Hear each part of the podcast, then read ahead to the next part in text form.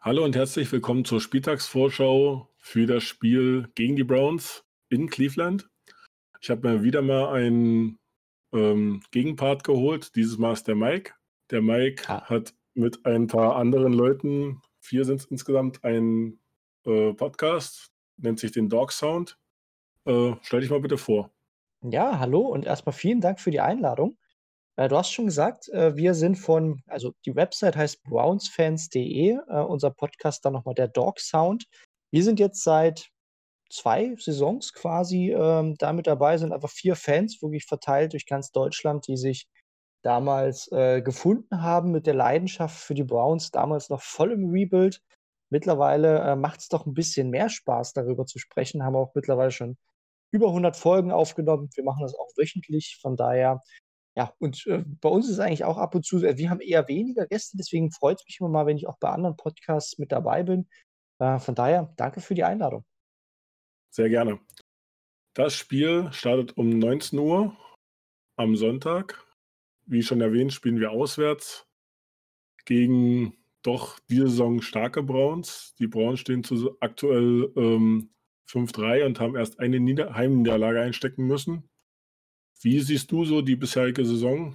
Wo sind eure Stärken, Schwächen? Bist du zufrieden?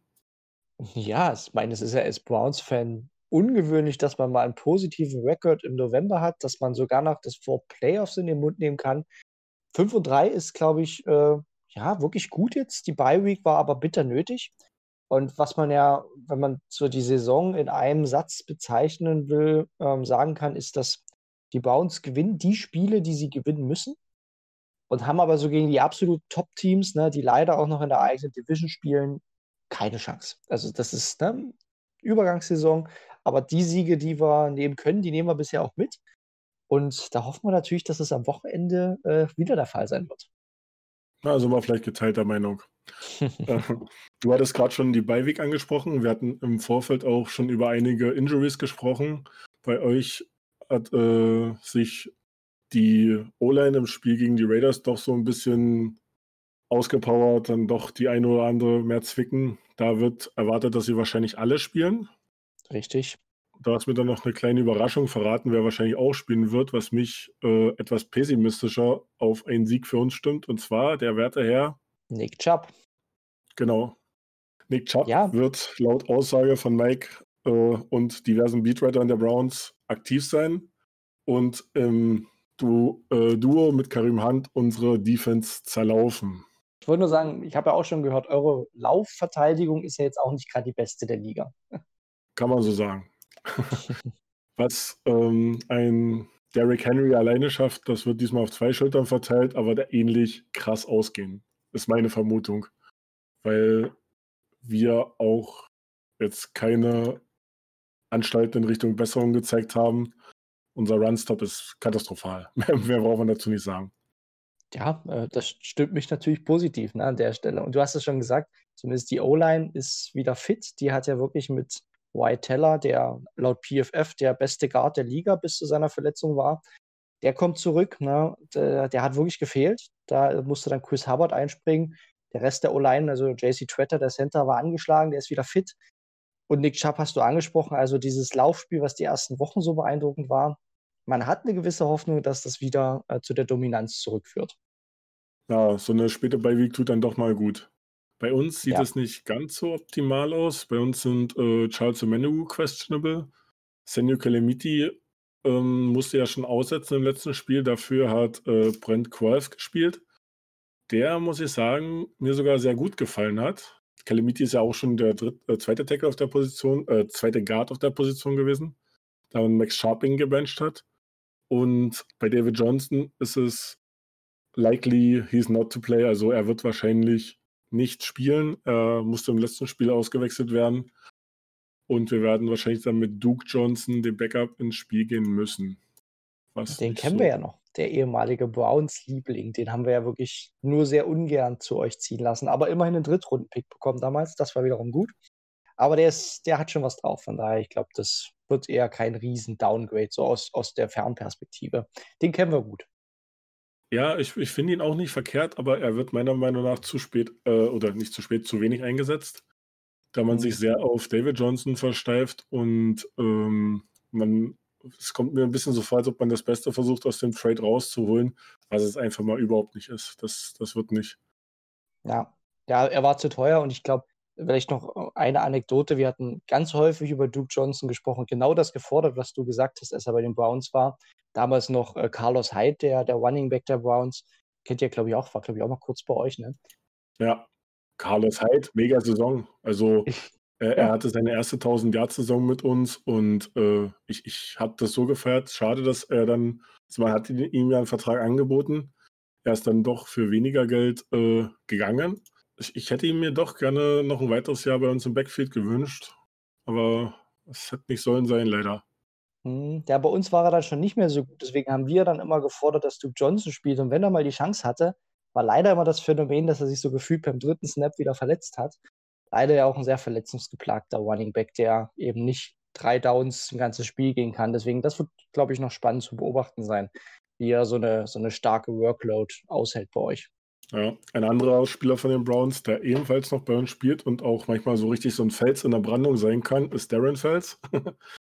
der, der mir, also er hat ja Houston technisch für die Titans mit acht Testjones letztes Jahr einen Rekord aufgestellt.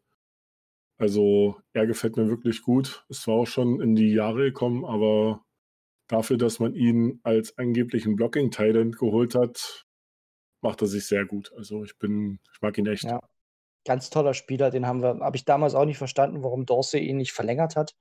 Obwohl er ja nicht mehr so teuer, ich, ich glaube, der hat gar nicht mal den großen Vertrag bei euch bekommen. Den hat man damals bei den Browns gehen lassen, nachdem er auch bei uns das Jahr vorher richtig viele Touchdowns gefangen hat, der beste Titan war.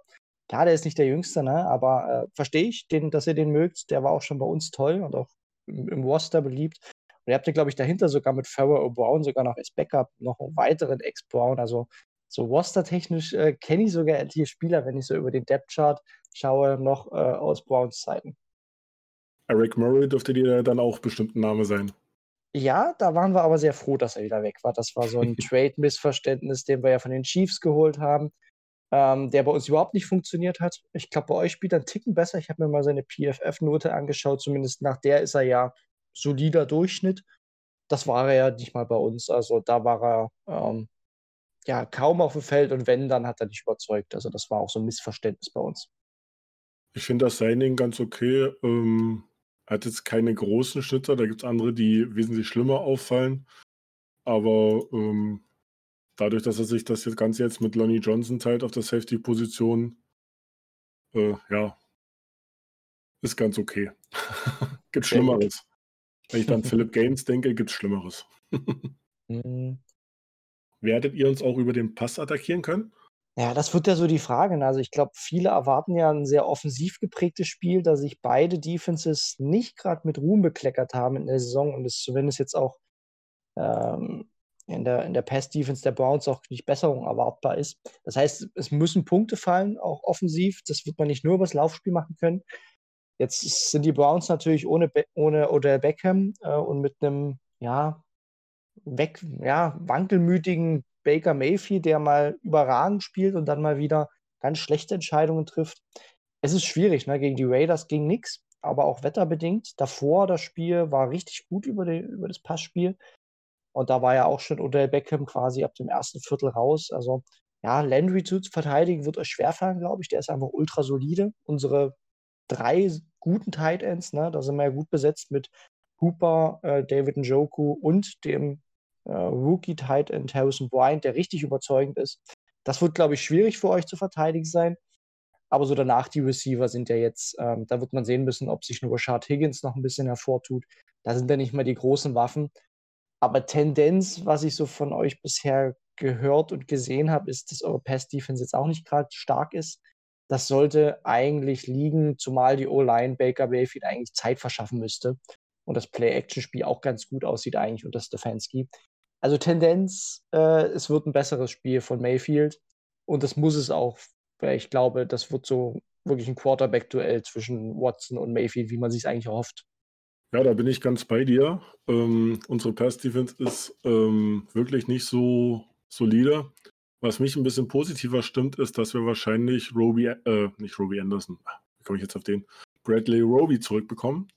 Hm? Ähm, und er dann wieder diese Stabilität reinbringt und dann Hargreaves auf der anderen Seite spielen kann und wir Philip Gaines nicht einsetzen müssen, weil es ist so wirklich, hat man über die Spiele gesehen, die Schwachstelle und er wurde so oft geburnt, das war nicht, war nicht mehr schön. Also da hoffe ich wirklich durch Roby da ein bisschen Stabilität, dass wir da den äh, Landry zumindest äh, covern können.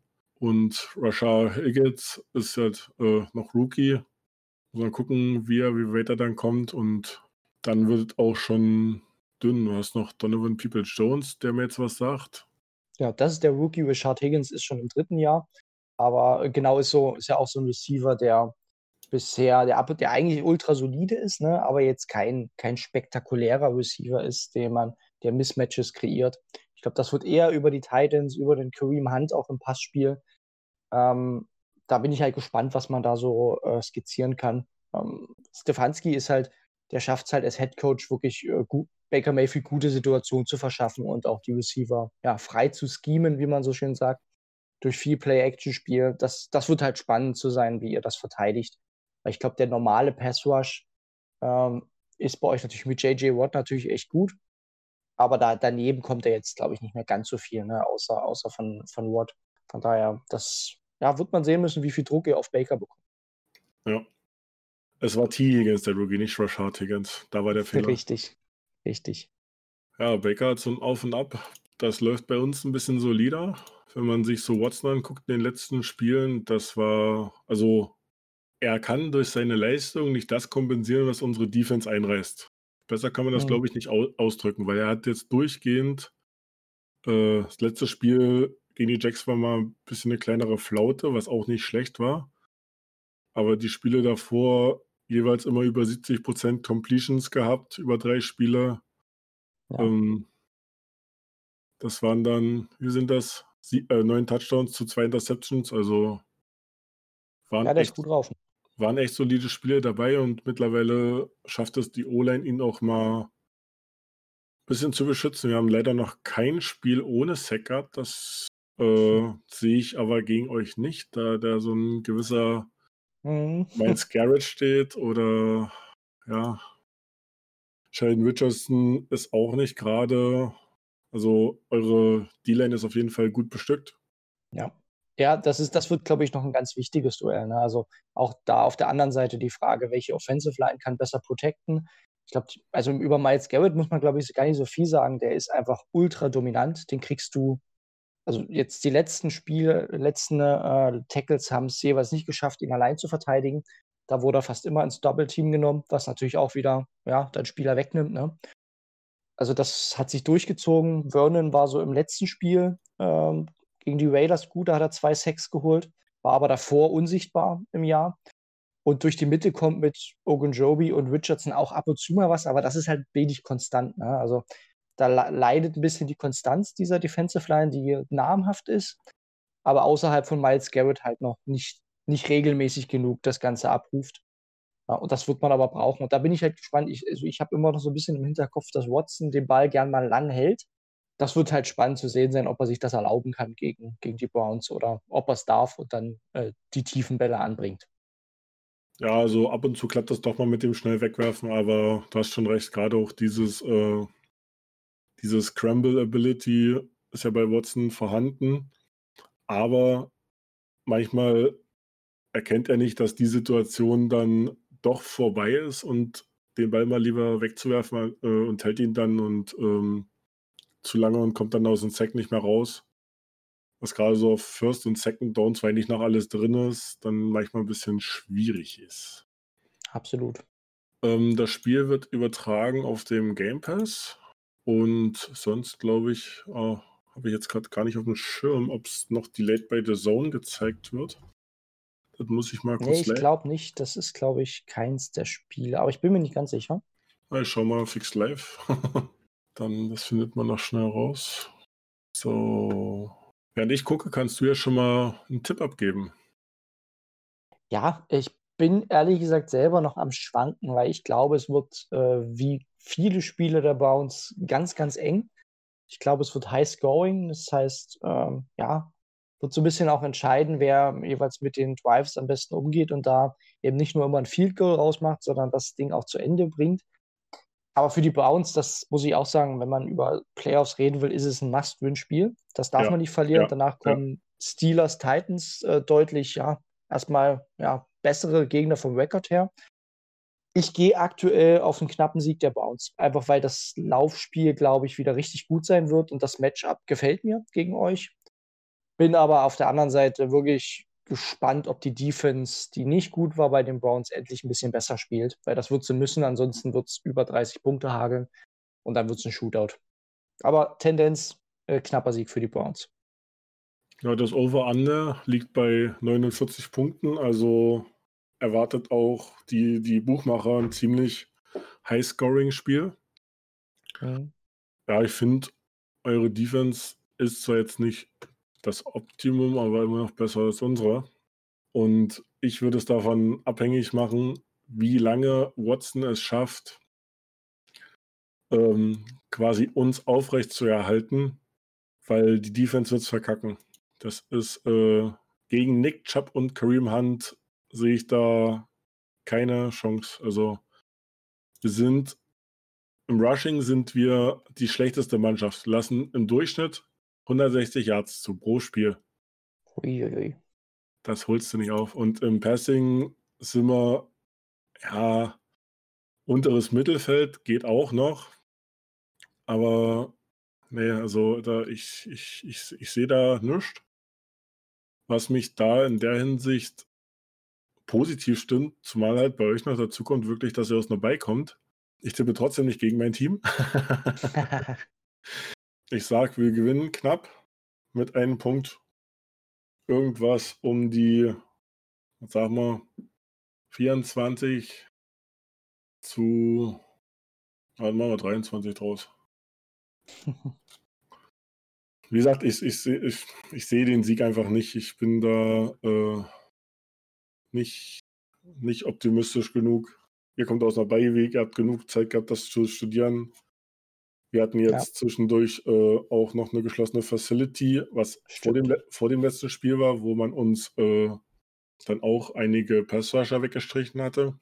Was ich aber auch sehr komisch finde, das ist jetzt mein persönliches Empfinden. Früher, also früher, vor ein paar Wochen wurden die Spiele noch verschoben, um halt diese Chancengleichheit zu gewähren und jetzt werden einfach nur die Leute ausgesperrt und die Spiele werden trotzdem durchgezogen. Ich finde es ja. halt ein bisschen krass, finde ich heftig.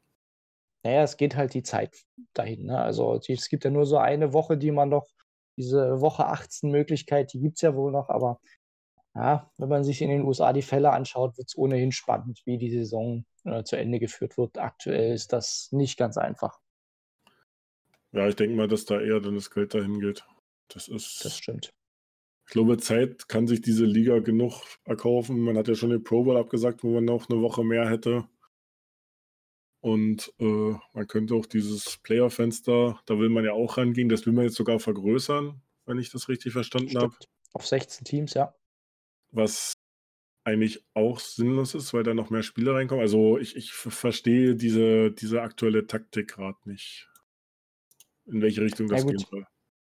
Damit werden sie sicher, also das habe ich nur mal äh, erlesen, dass die Idee ist, dass wenn nicht alle Teams äh, 16 Spiele haben, wäre das halt die Variante, dann nach äh, Percentages zu gehen, also nach dem Prozent, nach der Siegprozentzahl und damit dann quasi zwar diese Bye Week für äh, den Nummer 1 und 2 Seed zu eliminieren, aber quasi ja alle, die quasi berechtigt sind, noch mit reinzunehmen in, in eine Wildcard-Runde.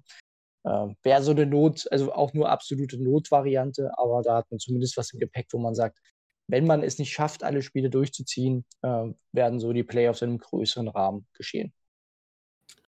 Okay. Ähm, dann bedanke ich mich bei dir. Ähm, Mike hat es ja vorhin schon gesagt, wenn er Lust hat, ähm, der Dog Sound hat auch schon eine Folge aufgenommen ähm, ohne Gast, wo sie sich auch mit dem Spiel auseinandergesetzt haben. Schaut da gerne rein, hört da gerne rein. Äh, Browns Germany war die Seite, browns.de. Brownsfans.de, genau, und Browns der Dog Sound auf Twitter, ja. Genau. Dann bedanke ich mich nochmal und äh, ich wünsche ein schönes verletzungsfreies Spiel. Wünsche ich auch. Vielen Dank für die Einladung und äh, ja, möge das bessere Team gewinnen.